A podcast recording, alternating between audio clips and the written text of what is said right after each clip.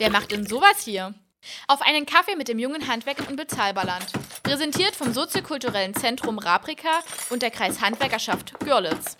Unterstützt von der regionalen Fachkräfteallianz.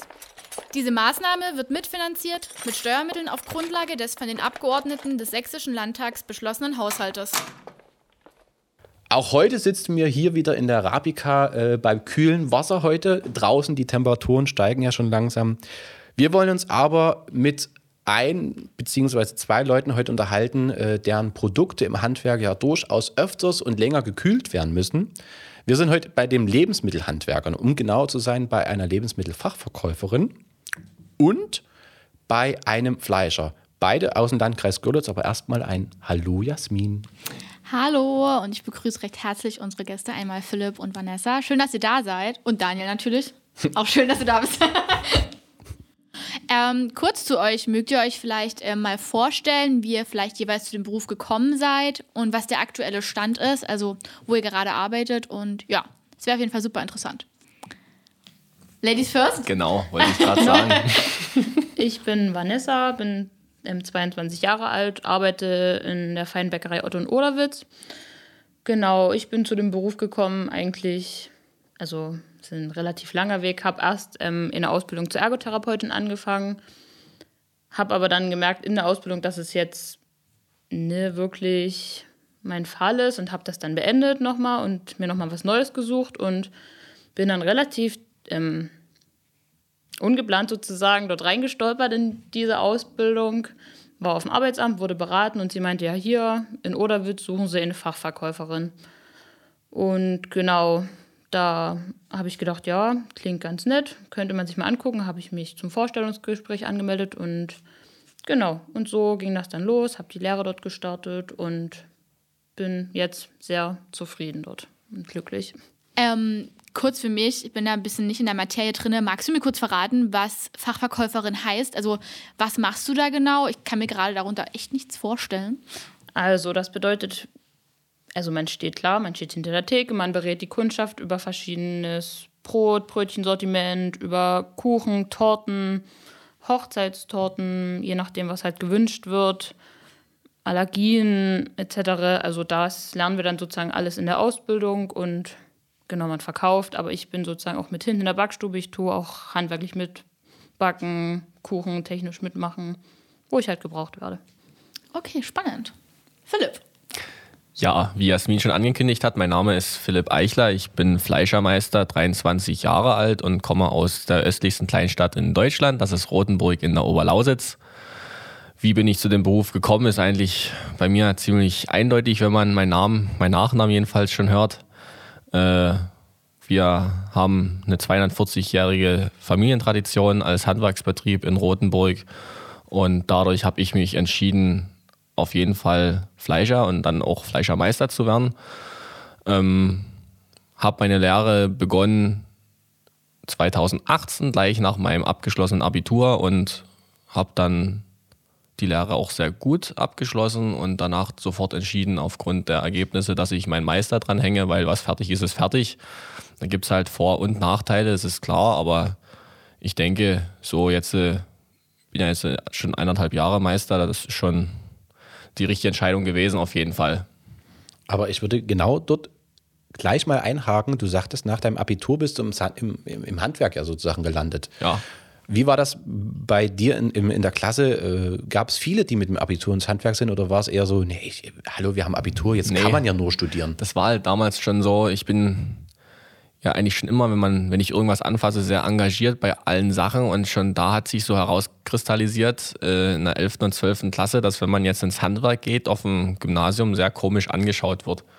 Also das war für mich ein bisschen unverständlich, weil ich finde ja gerade, warum soll man als Gymnasiast nie ins Handwerk gehen? Ne? Man hat da so viele Aufstiegsmöglichkeiten. Die meisten wissen wahrscheinlich überhaupt nicht, dass es diese Möglichkeiten gibt. Ist vielleicht die Aufklärungsarbeit, äh, die in der letzten Zeit zu wenig gemacht wurde dort auf dem Sektor. Aber klar, man wurde erst ein bisschen komisch angeguckt. Nur weil ich jetzt ein Fleischermeister bin, bin ich ja jetzt nicht schlechter wie, sage ich mal, irgendeiner, der in irgendeinem anderen äh, Dienstleistungsgewerbe arbeitet oder auf einer Verwaltung, sage ich mal. No? Okay, also Auch hier nochmal sozusagen höre ich unterschwellig den Appell raus. Ähm, auch das Abitur ist die beste Voraussetzung, eine Ausbildung und den weiteren Weg dann im Handwerk zu beschreiten. Ja, man hat ja auch zum Beispiel den Vorteil, dass man verkürzen kann. Ist zwar, wenn man jetzt in der Praxis nie groß geworden ist, sag ich mal, ich, ich kenne es ja von klein auf, aber ich stelle mir das so ein bisschen schwierig vor, wenn man jetzt nur zwei Jahre lernt, statt drei Jahre die Praxis dann in den zwei Jahren wirklich mitzubekommen. Aber für die Theorie ist man auf alle Fälle geschaffen, also das ist dann kein Problem. Okay, bei dir, Philipp, habe ich jetzt rausgehört, weil meine nächste Frage wäre nämlich gewesen, warum ihr euch genau für diesen Beruf in der Region entschieden habt, also für die Ausbildung. Bei dir ist es die Familientradition, dass du da einfach im Familienunternehmen mitwirken wolltest. Und wie sah das bei dir aus, Vanessa? Na, bei mir war das, wie gesagt, also relativ ungeplant, aber da ich schon immer das Hobby Backen habe, auch schon seitdem ich klein bin, dachte ich dann, dass es passen könnte. Und genau, und so bin ich dann sozusagen reingeschlittert in diese Welt und in die Ausbildung und ja. Du hattest genau. also auch nicht irgendwie die Idee, beispielsweise so, ich stelle mir da immer so vor, im Lebensmittelhandwerk, da gibt es ja so fancy Bäckereien oder Konditoreien so und meistens in den Großstädten ist dann immer noch so ein super, ja, anderes Angebot auch nochmal irgendwie an Ausbildungsmöglichkeiten vorhanden, aber das stand für dich sozusagen nie zur Debatte, irgendwie die Region zu verlassen? Nee, eigentlich noch nie, weil ich liebe meine Heimat und die Oberlausitz und ich finde das super schön hier und ich persönlich kann mir jetzt schon für Weiterbildungen oder so vorstellen, mal in eine große Stadt reinzugucken und einfach in andere Bäckereien reinzuschnuppern, aber nee, ich bin zufrieden hier und genau, ich würde nirgendwo anders hin wollen eigentlich. Das ist ja äh, die beste Voraussetzung, um auch hier weiter im Thema zu bleiben. Äh, Philipp, wir hatten das ja im Vorgespräch schon. Du hast ja deinen Meister äh, in Leipzig an der Handwerkskammer gemacht, genau in einem Handwerkskammer zu Leipzig. Da bestehen die Kollegen ja gern drauf. Das war, das, war das für dich irgendwann mal ein Gedanke zu sagen, okay, Familienbetrieb schön und gut, aber ich bleibe jetzt vielleicht hier in Leipzig? Naja, bei mir war es ja so, ich habe ja zwei Jahre in Mittweida gelernt, ne, damit ich mal was anderes sehe. Zudem muss man ja noch betonen, dass meine Geschwister, also ich habe noch einen älteren Bruder und eine ältere Schwester, schon zu Hause gelernt haben. Und deswegen habe ich gesagt, ich mache den Schritt und gehe erstmal in die Ferne. Und da wir den Herrn Hertel sehr gut kannten, der Fleischermeister aus Mittweida, habe ich mich halt dort ganz normal beworben und bin halt dort auch meinen Weg gegangen und habe aber natürlich festgestellt, dass ich jedes Wochenende nach Hause fahre und somit äh, schon ziemlich, also ich bin ja auch in Rotenburg groß geworden, habe mich dort bei Vereinen engagiert. Ich bin dort im Eisenbahnverein, im Fußballverein und dann mache ich noch so ziemlich viel andere Sachen. Äh, jetzt neuerdings auch noch Politik, also engagiere mich im Stadtrat noch von Rotenburg. Also ist schon klar, die Heimat war für mich eigentlich schon immer das, wo ich auch wieder zurück wollte. Zwei Jahre konnte ich mal woanders reinschnuppern und dann für mich die Entscheidung ganz klar wieder zurück nach Rotenburg. Aber was das andere ist, da können wir uns später ja nochmal drüber unterhalten. Vanessa, wir hatten ja auch schon das Vergnügen äh, bei uns in der KH. Du hast ja auch schon äh, jetzt sozusagen den nächsten Baustein der Karriere im Handwerk, äh, hast ja die Ausbildereignung meines Wissens nach erfolgreich absolviert. Ähm, war das für dich schon während der Ausbildung klar, ähm, ich fange dort an und mache diesen Baustein weiter oder hast du erstmal nach der Ausbildung geschaut, was gibt es überhaupt für Möglichkeiten oder hast du für dich schon einen festen Katalog gehabt? Nee, also das war jetzt von Anfang an noch nicht klar.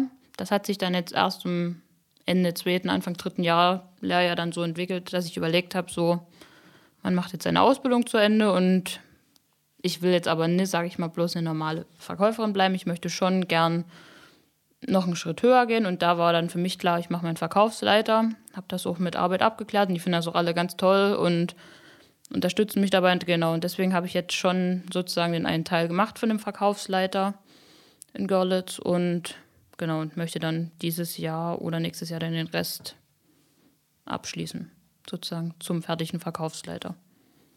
Wie unterscheidet sich der Verkaufsleiter zu dem, was, also zur Fachverkäuferin? Also was kannst du dann sozusagen mehr machen oder wodurch zeichnet sich das aus? Das ist dann sozusagen mein Meister, genauso mhm. wie es den ah. Bäckermeister ah. gibt und den Konditormeister. Es gibt den Verkaufsleiter, das wird gleichgestellt.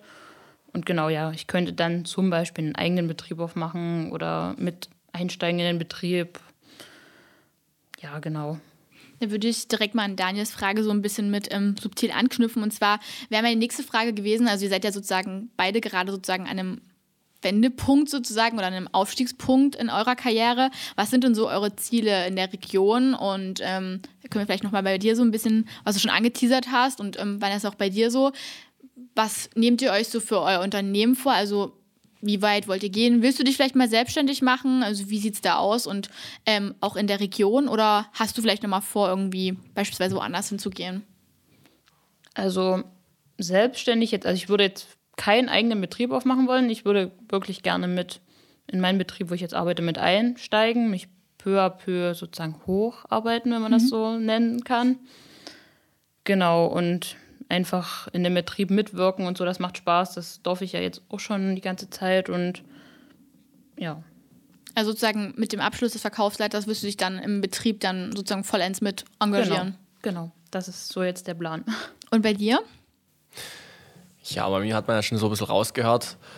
Ähm, wir haben jetzt äh, zurzeit zu Hause ein ziemliches Luxusproblem, wovon manche Betriebe, glaube träumen könnten, dass dort äh, zwei Meister rumhoschen, äh, rumwerkeln und dann ihre Würstel produzieren. Wovon wir aber auch, muss ich nochmal kurz zwischenhaken, nichts zum Probieren bekommen haben heute. Also das muss ich mal negativ äh, ankreiden. Ich liebe Kuchen. naja, gut. Ich denke, wir sehen uns nochmal, da ja, kann ich das dann begleichen.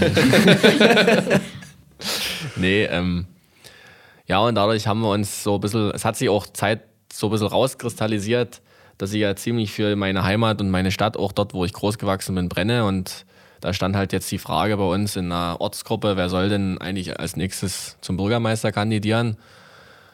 Deswegen hat zwar jetzt nicht viel mit Handwerk zu tun, aber auf der einen Seite muss man ja auch beleuchten in der heutigen Zeit, äh, warum sollen Handwerker denn nicht auch in die Politik gehen? Ne? Weil wir sehen ja, manche Theoretiker sitzen dort auf irgendeinem Posten, was vielleicht nicht ganz so gut ist, denn dann werden irgendwelche Sachen erfunden neu. Ja, für mich ist es ganz klar, ich stehe für Rothenburg und für meine Heimat und deswegen war für mich gar keine Frage, wenn die ihn wollen. Und ich hatte gesagt, wenn es einer machen muss, dann muss er aus seiner Entscheidung heraus machen, weil er für die Region steht. Und ich hoffe, dass das viele erkennen eigentlich, dass ich auch dafür stehe. Und deswegen will ich eigentlich diesen Weg auch noch gehen.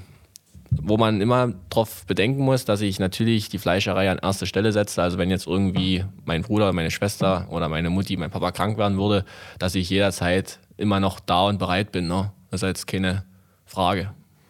Also auch das ist ja wirklich muss man ja schon sagen, äh, fast äh, so eine Sonderstellung, dass man wirklich bewusst sagt, okay, ich will jetzt hier die regionale Politik oder äh, die, die Gemeinschaft, die Gesellschaft äh, verändern, bewegen, ähm, was man ja positiv, definitiv positiv äh, bemerken muss.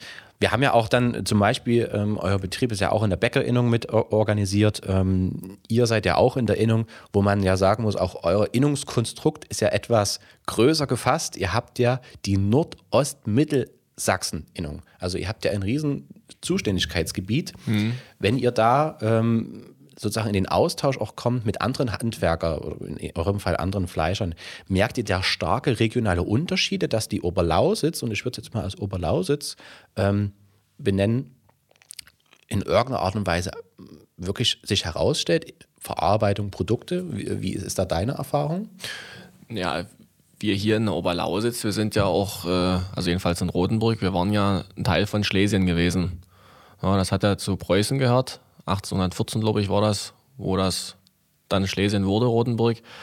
Und da merkst du schon diese, diesen schlesischen Touch von diesen Gewürzen her mit Kümmel und sonst was. Das ist ganz typisch hier für die Oberlausitz, auch ganzer Kümmel. Ja, wo ich jetzt zum Beispiel gelernt hatte in Mittweida, da haben die sich an Kümmel nie so ganz rangetraut. Da war das so ein bisschen verhasst. Ne? Und dann bin ich nach Hause gekommen und dann werden dort halt gleich ganze Schalen voll in die Wurst manchmal gekippt. also man merkt schon da regionale Unterschiede. Das ist natürlich, äh, ja, Handwerk und Regionalität. Das sind ja gerade die Sachen, die das Handwerk auch ausmacht. Deswegen wird es dort immer irgendwo Unterschiede geben. Wir stehen halt, glaube ich, für den Kümmel mehr und für die übelste Zitronenbratwurst zu Weihnachten. äh, ja, aber so ist das halt. Vanessa, wie ist das bei dir? Du zeigst ja auch auf Instagram so äh, selbstgebackene Torten, wie du vorhin schon sagtest. Du schnupperst ja und bist auch aktiv in der Backstube mit. Merkst du auch jetzt Unterschiede vielleicht äh, zu anderen Kollegen und Kolleginnen, die aus deinem Bereich kommen? dass hier auch die Oberlausitz oder der Landkreis Görlitz besondere Backspezialitäten hat oder Brotspezialitäten. Ist es für dich auch so ein Thema oder? Ja, also Brotspezialitäten haben wir auch. Wir arbeiten auch mit Kümmel zum Beispiel. Der Wünschgau, das ist auch so eine Spezialität sozusagen mit Kümmel, Koriander und Fenchel. Und wir haben auch so ein Schlesierbrötchen, was ja natürlich auch so ein bisschen für die Region und so hier steht. Und ja, also an Brot und Semmelwaren merken wir das schon.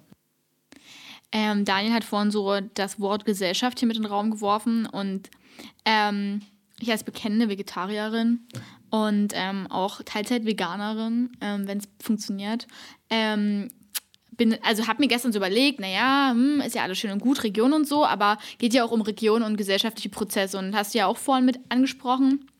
Wie nehmt ihr das so beispielsweise in der Region wahr? Also die sozusagen Wandlungsprozesse bezogen aufs Lebensmittelhandwerk, also es gibt ja jetzt schon immens viel vegetarische Angebote, ähm, aber auch vegane Angebote. Also gibt es die Nachfrage in der Region? Also beispielsweise bei Brot, ne, hast du ja auch gesagt, vorhin Allergien so, ne? Wie ist das mit Laktose? Wie ist das mit Gluten?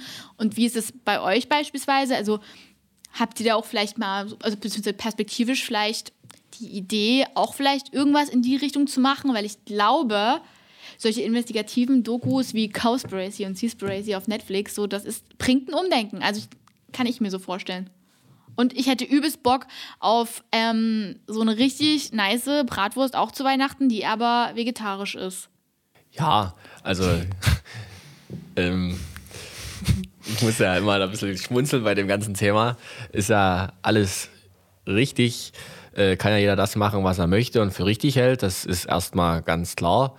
Ähm, Worauf ich natürlich Wert lege bei der ganzen Sache ist immer, dass man da das Thema beleuchtet, diese regionalen Kreisläufe.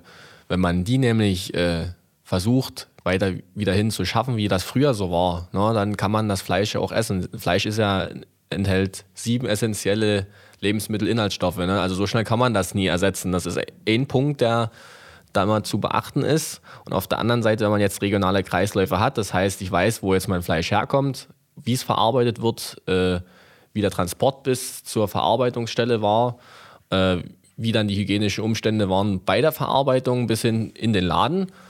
Und dafür stehen wir ja als Handwerksbetrieb auch, dass wir das ja eben aus der Region beziehen, mit wenig Kilometern, sage ich mal, auf dem Buckel.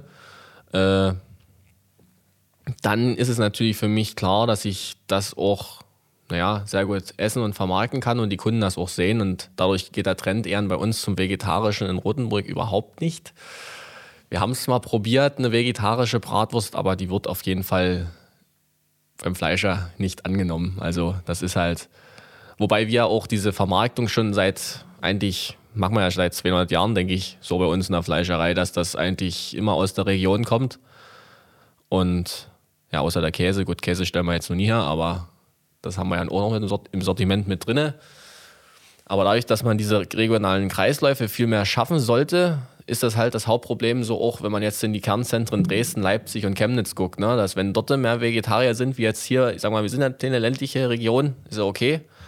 Aber man muss es ja, diese Unterschiede auch mal erstmal darstellen. Und da stellt man ja fest, naja gut, wenn das jetzt in Chemnitz von Hamburg oder so geliefert wird, ist halt vielleicht dann nie so ganz prickelnd. Und dann ist es natürlich klar, dass irgendwelche sich mal die Frage stellen, ja, wie haben denn die Tiere gelebt oder wie wurden die geschlachtet? Ne? Und wenn das unter unmenschlichen Bedingungen war, oder man weiß es ja nicht, dann kann ich das natürlich auch nachvollziehen, wenn dort einer sagt, na dann esse ich das vielleicht nicht mehr. Deswegen ist es ja gut, im Handwerk einzukaufen. Und bei dir, Vanessa, wie ist das da so mit den vegetarischen, also gut, veganen so? Also wir haben tatsächlich ganz paar Brot- und Brötchensorten, die vegan sind. Da ist auch immer mal wieder die Nachfrage. Kuchentechnisch ist noch im Aufbau, sage ich mal. Mhm. Da gibt es jetzt noch nicht so viele Alternativen. Aber da haben wir jetzt auch noch nicht so die Nachfrage. Bei Brot und Brötchen ja, weil ja auch spezielle, also verschiedene Allergien und sowas ja heutzutage alles, was es so gibt. Und genau. Aber kuchentechnisch hatten wir jetzt vielleicht zwei, drei Kunden die letzte Zeit, die nach einem veganen Kuchen gefragt haben. Aber ansonsten ist das bei uns jetzt auch noch nie so die Nachfrage. Aber ihr, ihr habt ja beide jetzt sozusagen auch hier nochmal dargestellt, also es gibt eine Entwicklung. Ne? Die Produkte entwickeln sich, verändern sich, die Geschmäcker verändern sich, aber auch hier ist es halt wirklich wichtig, dieses regionale Handwerk zu stützen, regionale Kreisläufe. Also bei euch ist es ja genauso wichtig, dass der Weizen vielleicht nie ähm, aus China 5000 Kilometer auf dem Buckel hat und bei euch ähm, umso näher das Fleisch herkommt ähm, und man vielleicht auch noch den Bauern kennt, umso besser ist es ja. Aber da würde ich bei dir noch mal kurz mit nachhaken, Vanessa.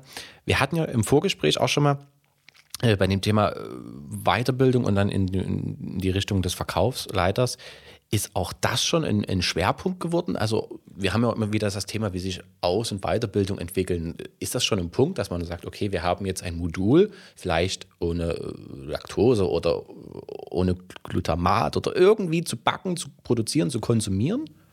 Ja, ich habe da schon so einige Ideen, die man natürlich gerne mal umsetzen könnte. Wir überlegen auch immer wieder, was machbar ist und inwieweit man gehen kann. Zum Beispiel in Tortenbohnen mit Datteln und Nüssen machen statt mit Mehl. Und gibt ja schon ganz viele Rezeptideen und genau, ich bringe das immer wieder mit ein und wir probieren immer mal wieder was aus, aber es ist jetzt noch nicht so das Perfekte sozusagen dabei rausgekommen und deswegen, ja, wir sind sozusagen noch am Aufbau des Ganzen. Also ihr seid in der besten Phase des mhm. Probierens. Genau, so kann man sagen.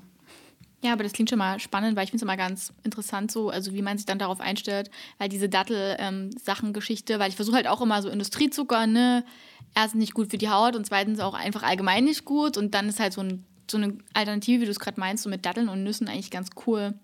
Jetzt komme ich von Gesellschaft zu Sport. Ähm, ihr macht Wettbewerbe oder ihr duelliert sozusagen im Handwerk. Ich wusste bis dato nicht, dass das möglich ist, weil Daniel hat mich eines Besseren belernt. Wie so oft? Nee, nie. Ähm, bei dir ist es einmal die Nationalmannschaft im Fleischereihandwerk, ist das richtig so? Genau. Und du hast beim Landesausscheid mitgewirkt. Genau. Und ich als Laien würde jetzt super gerne wissen, wie, das, wie ich mir das vorstellen kann. Also da geht es ja wahrscheinlich nicht danach, dass ihr eine Strecke schwimmt oder whatever, sondern wahrscheinlich Präzision, Schnelligkeit, Schönheit. Oder also wie ist es bei dir, Philipp? Und wie ist, also wie unterscheidet sich oder das oder was war euer Aufgabenbereich bei diesen Wettbewerben? Naja, also man muss ja erstmal sagen, diese Landeswettbewerbe, die gibt es ja in, glaube jeden Berufssektor bestimmt fast. Ja, also ich bin durch die Nationalmannschaft erst überhaupt dort äh, reingekommen, weil ich ja Landessieger 2000, jetzt muss ich überlegen, 18 geworden bin. Und dadurch wurden die auf mich aufmerksam und dann musste ich noch überhaupt erst einmal zu einem Auswahlwettbewerb der Nationalmannschaft fahren. Das war damals, glaube ich, bei Frankfurt am Main dort in der Nähe. Und ja, es war für mich halt erstmal überhaupt ungewohnt, so quer durch Deutschland zu fahren. Und ja, dann muss man sich das so vorstellen, man zerlegt äh, eigentlich so die Königsdisziplin, das ist immer Rind im Fleischerhandwerk. Und da gibt es, sag ich mal, diese große Keule. Muss man sich jetzt halt so vorstellen wie eine Schweinekeule, halt nur zehnmal so groß. Und halt noch das Karree, das ist der Rücken vom Rind. So, und dann kann man das zerlegen mit zwei Schnitten, da zieht man das Karree halt raus. Oder man macht es auf Knochenhaut. Ne? Und wenn man das jetzt auf Knochenhaut zieht, dann ist das sehr auf Präzision und Schnelligkeit. Aber natürlich dauert es ein bisschen länger, wie wenn man das einfach rausschneiden würde. Mhm. Die wollen halt sehen, dass du ein bisschen so handwerklich dort mit deinem Stahl die Knochenhaut runter machst und dass du halt wirklich auf, das, auf den kleinsten Einschnitt achtest und dann die Fleischwertsortierung übelst ordentlich machst.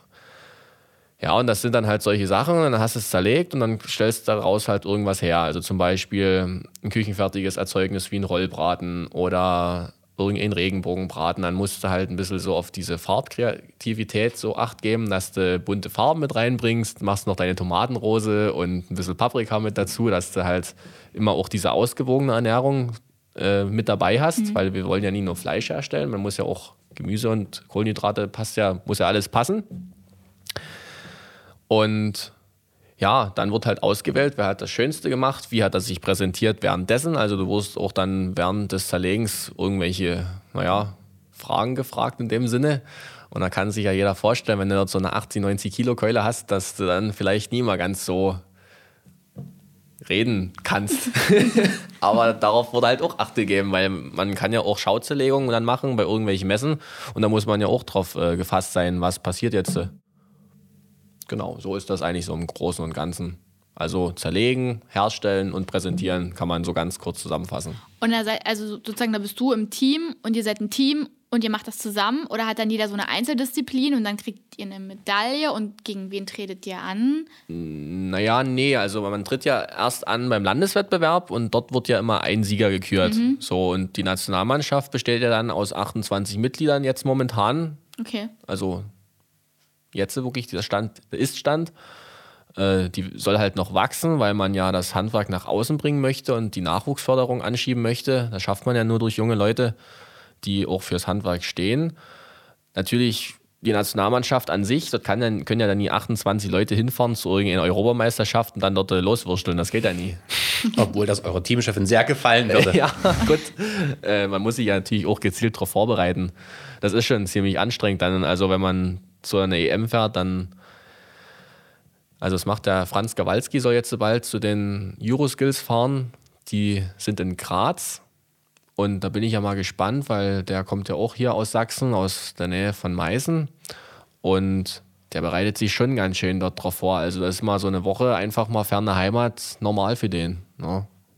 Und dann geht es halt drum, was Schönes herstellen und dann wird halt wirklich genau geguckt, wie gerade sind die Bändel gebunden und wie gut sieht es im Ganzen aus. Dann wird es aufgeschnitten, dann kann es teilweise noch gegart werden. Manchmal weiß man die ganze Disziplin überhaupt nicht. Dann muss man innerhalb von zehn Minuten sich ein Konzept überlegen und dann muss man halt sofort gucken, wie geht's weiter. Ja, ist halt immer so ein bisschen komisch, wenn man schon einen Tag vorher weiß, morgen ist eine Überraschungsdisziplin auf dem Programm und naja, keiner weiß halt so richtig, was es sein kann. ist halt immer ziemlich schwierig dann. Aber so geht's schon. Aber bevor wir jetzt die ganze Zeit nur vom Fleisch reden, also wer wirklich Lust hat, sich mit dem Thema weiter zu befassen, ihr seid ja Instagram, Facebook, Genau. überall dabei, einfach die Nationalmannschaft des Fleischerhandwerks suchen.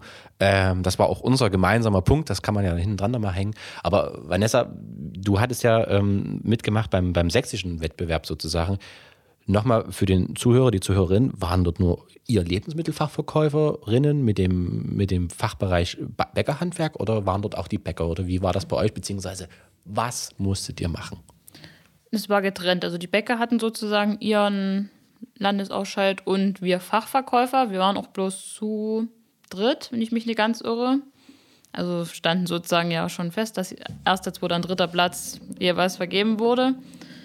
Genau, und bei uns war das so, wir haben ein Verkaufsgespräch gehalten, wo halt verschiedene Fragen gestellt wurden. Geguckt hast, ob du Kopf rechnen kannst, ob du die Inhaltsstoffe von verschiedenen Produkten kennst.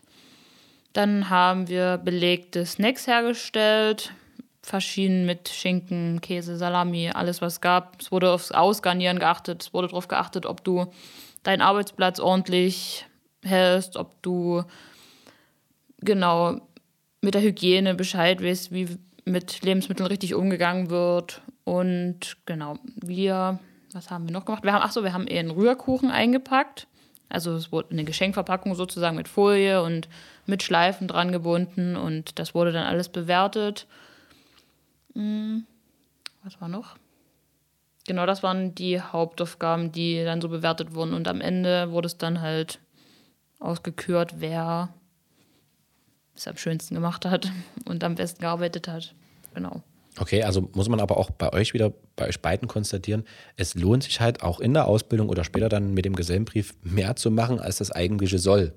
Also du in der Nationalmannschaft und du machst das ja genauso jetzt schon äh, in, in, äh, in deiner Bäckerei. Du probierst deinen Teig mit Datteln oder diesem, also ist es wirklich vor allem jetzt, wie du schon sagtest, hier im ländlichen Raum oder im, im äh, so fern von urbanen Zentren, großen urbanen Zentren, gerade da besonders wichtig, sozusagen mehr als das eigentliche soll oder der berühmte Dienst nach Vorschrift zu machen? Was, was sagst du?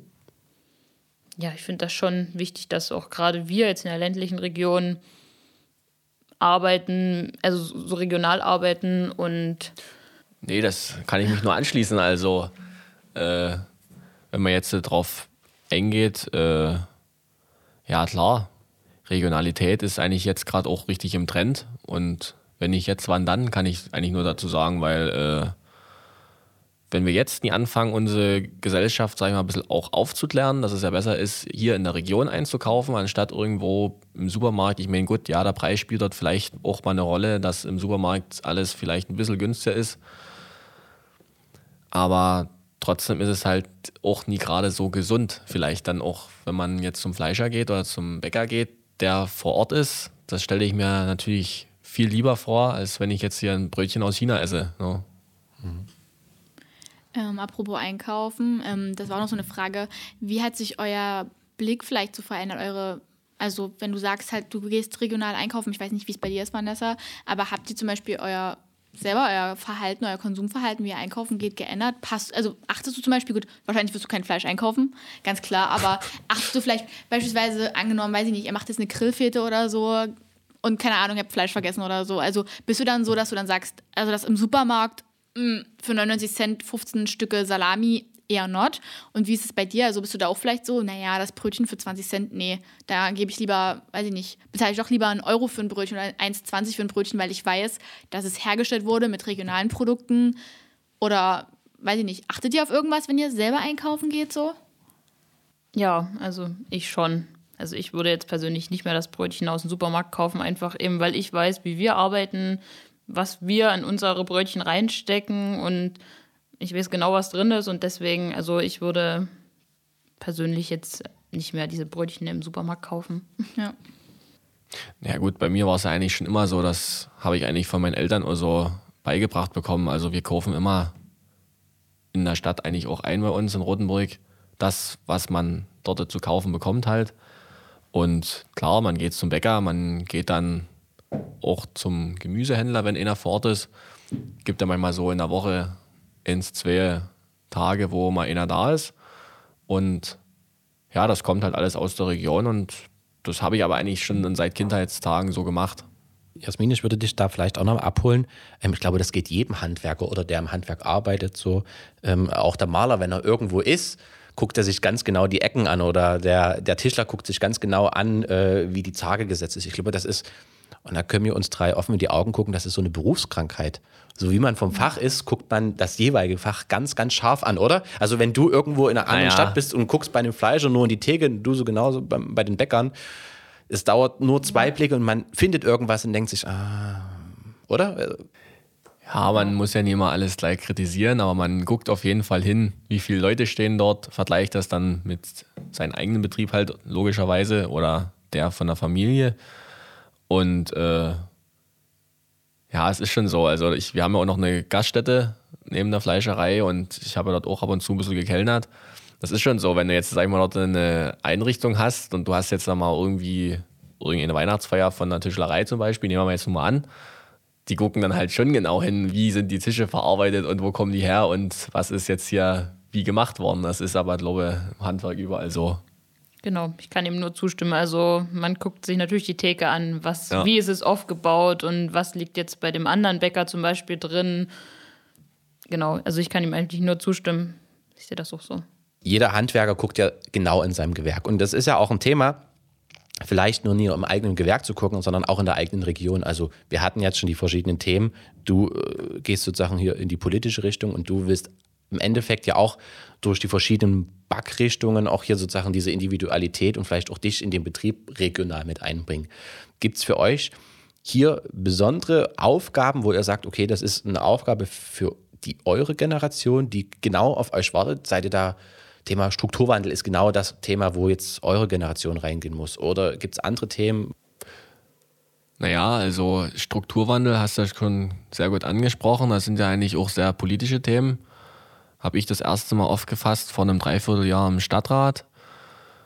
Ja, natürlich ist das hier so ein Thema ja noch, der Fachkräftemangel. Ne? Und wie finde ich Azubis, ob das jetzt äh, bei der Vanessa im Bäckerhandwerk ist oder hier bei uns als Fleischer. Wir suchen immer. Ne? Und ob das jetzt beim Dachdecker ist oder beim Tischler, die suchen genauso.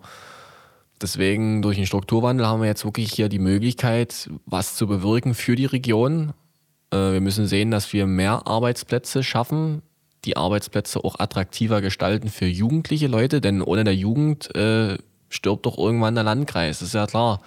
Und du brauchst auch Jugend, um zum Beispiel mal die Älteren irgendwann zu pflegen. Das muss so Synergieeffekte geben. Ja, und das geht aber nur, wenn alles miteinander funktioniert. Und deswegen ist es klar wichtig, auch ein großes Thema, denke ich, beim Strukturwandel, so ein bisschen Jobs und Wohnungsbau. Ne? Dass ich auch jungen Leuten attraktive Wohnungen oder für jung und alt, kann man ja beides sagen, für jung und alt muss es eine Möglichkeit geben, dass die so viele Auswahlmöglichkeiten haben bei uns hier in der Region, wo du sagst, ja gut, hier ist es lebenswert und hier will ich wohnen. Ich meine, es ist ja jetzt nicht alles schlecht, um Gottes Willen, das will ich jetzt hier nie damit sagen, aber man hat jetzt die Möglichkeit, aus dem schönen Landkreis Görlitz einen noch schöneren zu machen. Und dahin muss die Zukunft ganz klar gerichtet gehen. Aber da würde ich gleich mal ansetzen bei dem Punkt, ähm, Thema Nachwuchs, ist das für euch ein Problem im Bäckerhandwerk? Ich würde jetzt mal sozusagen du jetzt als junge Stimme des Bäckerhandwerks und der Bäckerinnung vertretend, ähm, ist das für euch ein Thema, dass ihr vielleicht sogar auch eure Produktion anpassen müsst, um Auszubildende zu kriegen? Oder äh, Bäcker ist ja meistens mit sehr früh Ausstehen verbunden. Ja. Es ist schon schwierig, tatsächlich Lehrlinge zu finden, gerade im Bäckerhandwerk, im Verkäufer also als Verkäufer ist das immer noch eine andere Sache. Das geht, das wollen tatsächlich noch mehr junge Menschen machen, aber wir haben auch ein bisschen Probleme dabei, jemanden zu finden, der halt das Bäckerhandwerk lernen will. Klar, das zeitliche Aufstehen und wir arbeiten ohne Großmaschinen sozusagen. Wir formen viel mit der Hand, wir rollen die Teige aus. Also, das ist klar auch eine körperlich anstrengende Arbeit und ja, natürlich müssen wir dadurch jetzt auch die Produktion ein bisschen anpassen steigen auch nach und nach. Wir haben jetzt einen großen Anbau gehabt, sozusagen auch, und steigen nach und nach um. Neue Öfen zum Beispiel sind jetzt da und auch immer noch eine kleine Maschine, um die Arbeit zu erleichtern. Ja, man probiert sich natürlich dann schon anzupassen, weil man ja gerne eigentlich jemand Junges wieder mit in den Betrieb reinholen wollte, aber es ist tatsächlich noch ein bisschen schwierig. Jetzt habe ich noch so eine andere Frage. Ähm, und ich hatte so ein, also das ist, keine Ahnung, zum Beispiel, wenn man Pizza ausliefert oder so, dann ist, überfrisst man sich ja irgendwann mit Pizza, oder? Also habe ich mir so gedacht. Oder wenn man bei McDonalds arbeitet, wenn man da immer 5 Euro Guthaben hat, ich glaube, ich könnte irgendwann nichts mehr essen. Also ich könnte nichts mehr von McDonalds essen, weil irgendwann hätte ich zu viele Happy Meals ohne ähm, Nuggets satt. Ist es bei, also esst ihr super viel, Pro, also isst du zum Beispiel jetzt übelst viel Pro, sodass du sagst, ja, oder beziehungsweise denkst du dir so, irgendwie schon wieder so, mh, hm, nee, eigentlich nicht. Oder bei Kuchen, obwohl ich mir bei Kuchen vorstellen könnte, da kann man nicht genug essen. Und, und bei dir so, das ist nochmal, aber wie gesagt, ne, ich bin da auch voll leben und leben lassen. Also wirklich, es ist einfach nur so eine Frage für mich. Hast du so ein, bei dir ist es so ein, dass so, wenn du sagst, du bist damit groß geworden, ist es für dich, ähm, dass du beispielsweise, dass du ein bisschen mehr, mir fällt jetzt kein anderes Wort ein, mit Ehrfurcht ist, weil du, weil du weißt, was auf deinem Teller liegt, so, also dass du das vielleicht auch aus einer anderen Perspektive irgendwie so betrachtest und jetzt vielleicht nicht jeden Tag 90 Kilo Keule isst? Nee, ist ja schon ganz klar, aber was eigentlich ganz lustig ist, so das ganze Handwerk-Thema Bäcker und Fleischerei, das ist eigentlich überall so gang und gäbe, dass die immer, wo ein Bäcker ist, ist meistens auch ein Fleischer. Ja. Mhm. Und deswegen ist es eigentlich immer ganz witzig, dass die Fleischer meistens gerne Kuchen essen. Also wir essen natürlich unsere eigenen Produkte auch gerne, aber wenn es Kuchen gibt, ja, dann kann das schon passieren, dass mal zum Frühstück von den 20 Pfannkuchen bei, naja, manchmal sind mal sieben Gesellen, einfach mal alle weg sind. So, dann sind natürlich unsere Verkäuferinnen immer richtig sauer auf uns, weil wir die ganzen Pfannkuchen aufgegessen haben. ja, aber es ist halt immer ganz witzig. Nee, aber so an sich, äh, wenn es jetzt äh, zum Beispiel ein Grillabend ist, dann klar, kauft man das ein, was man selber hergestellt hat. Natürlich gibt es dort Unterschiede. Dem einen schmeckt das besser, dem anderen das. Ja, mir zum Beispiel, ich bevorzuge Rind. Der andere sagt lieber, nö, ich will mein Schweinesteak haben. Muss halt jeder dann für sich entscheiden. Ja, man kann ja auch sagen, wenn man, man muss immer darauf achten, man muss es in Maßen genießen. Ne? Nie in Massen, sondern in Maßen. Und wenn man das ausgewogen eintaktet sich in der Woche, dann passt das eigentlich. Man muss ja nicht jeden Tag Fleisch essen, um Gottes Willen. Das ist jetzt ja nie die Intention, die ich hier damit ausdrücken will, aber trotzdem ist es auch wichtig für den Körper. Das kann man, darf man nie vergessen. Nee, nee, alles gut. Also, das war jetzt auch, wie gesagt, gar keine Anspielung nee, oder so. Es war nur so, ob du dann beispielsweise, wie gesagt, du weißt ja, das ist ein Lebe Lebewesen gewesen. Genau. Und du hast es sozusagen geschlachtet und dass du dann beispielsweise einen ganz anderen Blick darauf hast, wie du das zu ja, dir Beziehungsweise ich weiß ja, wie es geschlachtet wurde, unter welchen Umständen und wo wo die Haltung gewesen ist jetzt hier in der Region. Genau. Und das also ist mir schon wichtig, oder beziehungsweise auch unserer Firma. Ich denke, da geht es aber auch bei vielen Firmen so, dass die klar eben wieder, wie wir schon vorhin angesprochen haben, diese regionalen Kreisläufe eher befürworten, anstatt zu sagen, na, ich kaufe es lieber woanders ganz, ganz billig ein. Ja, ich glaube, also häufig ist das auch so ne, bei der jüngeren Generation, dass den Leuten gar nicht mehr bewusst ist, was denn auf dem Teller liegt. Das, also genau. das mit Fleisch genauso wie mit Brot dasselbe. Ne? wenn man das Abgepackte sich hinten anguckt, wie viel Zucker da auch drin ist und kein Mensch glaubt ja eigentlich, dass jetzt im Brot so Zucker drin ist. Und du da auch halt drauf achtest und sagst so, ja, im Supermarkt, das kaufe ich nicht mehr, weil ich halt weiß so, mh, bei uns ist das halt, also beziehungsweise bei uns schmeckt es besser wahrscheinlich, das kann ich mir auch nur vorstellen, weil ich meine, Genau. das ist ja frisch.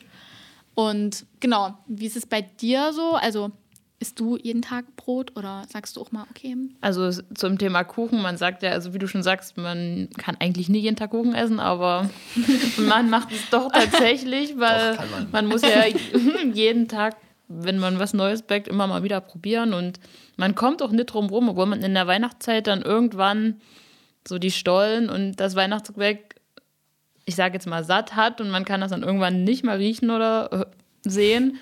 Aber so dieser Kuchen und Brot und Brötchen, also ja, ich wollte und könnte jetzt wahrscheinlich schon gar nicht mal so darauf verzichten. Das ist einfach schon so drin nach den vier Jahren. Ja, Also man könnte zusammenfassend sagen, beide haben nie das Maß voll von den Schweinsohren. ja. ja. Ah, gut.